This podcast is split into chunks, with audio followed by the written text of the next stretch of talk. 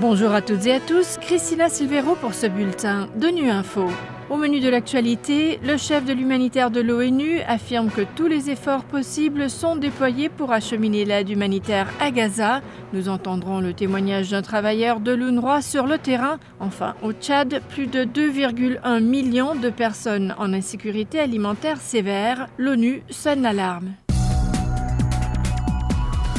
L'ONU et ses partenaires continuent de déployer tous les efforts possibles pour acheminer l'aide humanitaire à Gaza. Dans un entretien accordé à ONU Info, le chef de l'humanitaire de l'ONU souligne la situation désespérée dans laquelle se trouvent les habitants de Gaza après que l'armée israélienne ait prévenu d'une offensive imminente en représailles à l'attaque surprise du Hamas contre Israël le 7 octobre. Martin Griffiths note que l'accès à l'aide est la priorité absolue. La principale préoccupation aujourd'hui, en ce 16 octobre, est d'acheminer l'aide à Gaza. Nous avons vu environ un million de personnes se déplacer du nord vers le sud en raison de la menace éventuelle d'une intervention israélienne dans le nord de Gaza à la suite de la prise d'otages. Nous devons apporter de l'aide à ces personnes pour deux raisons. Tout d'abord, pour sécuriser leur déplacement vers l'endroit où ils veulent se rendre volontairement et pour les soutenir pendant qu'ils sont là, car ils ne sortiront pas de Gaza et ils ont besoin d'être aidés dans la bande de Gaza. L'accès à l'aide est donc notre priorité absolue. Nous menons des discussions approfondies avec les Israéliens, les Égyptiens et les habitants de Gaza sur les moyens d'y parvenir. L'Agence des Nations Unies pour les réfugiés palestiniens, l'UNRWA, créée juste après la Seconde Guerre mondiale, à l'époque où tout cela a commencé, est en première ligne pour servir de tampon entre la faim, les besoins et la survie. Elle compte 14 000 employés à Gaza. Aucun d'entre eux n'est parti. Certains d'entre eux sont morts. Ils sont notre première ligne de sécurité pour la population de Gaza.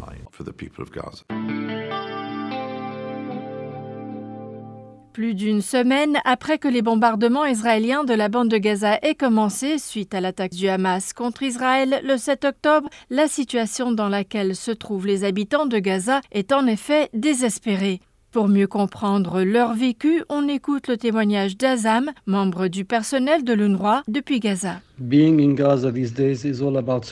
Aujourd'hui à Gaza, il s'agit avant tout de survivre, pas seulement de vivre. Avoir de l'eau pour se doucher, c'est comme être dans un hôtel 5 étoiles. Avoir son téléphone chargé est un rêve. Quelques minutes d'internet, c'est bien plus qu'un rêve. Ma journée commence plus tôt qu'avant, bien avant le lever du soleil, avec un bombardement massif et bruyant qui se produit presque toutes les 10 ou 5 minutes tout au long de la nuit. Ce sont des nuits blanches, littéralement. Le bombardement ne s'arrête pas pendant la journée, mais il est moins lourd, ou peut-être ai-je l'impression qu'il est davantage. Le cauchemar est toujours plus grand et plus lourd dans l'obscurité. À la lumière du jour, les choses sont peut-être un peu plus calmes.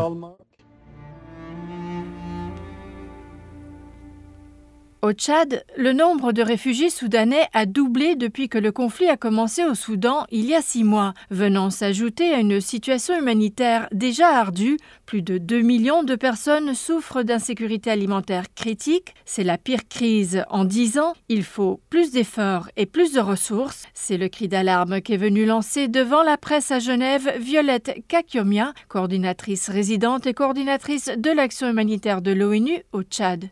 Le Tchad, en plus de situation réfugiés et de déplacés internes, fait face à une situation d'insécurité alimentaire et malnutrition qui touche 5,7 millions de personnes, avec 2,1 millions entre elles qui se trouvent dans une situation très critique. Ces personnes ne peuvent tout simplement pas répondre à leurs besoins alimentaires de base. Nous avons besoin d'un appui humanitaire.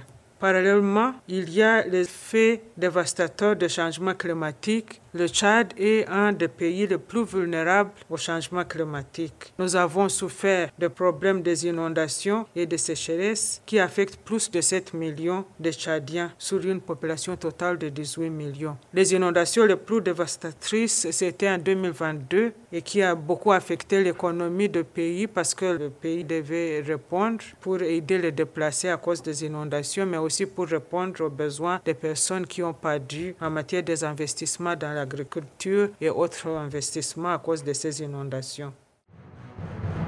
Voilà, fin de ce bulletin de Nu Info. Merci de votre fidélité. À bientôt.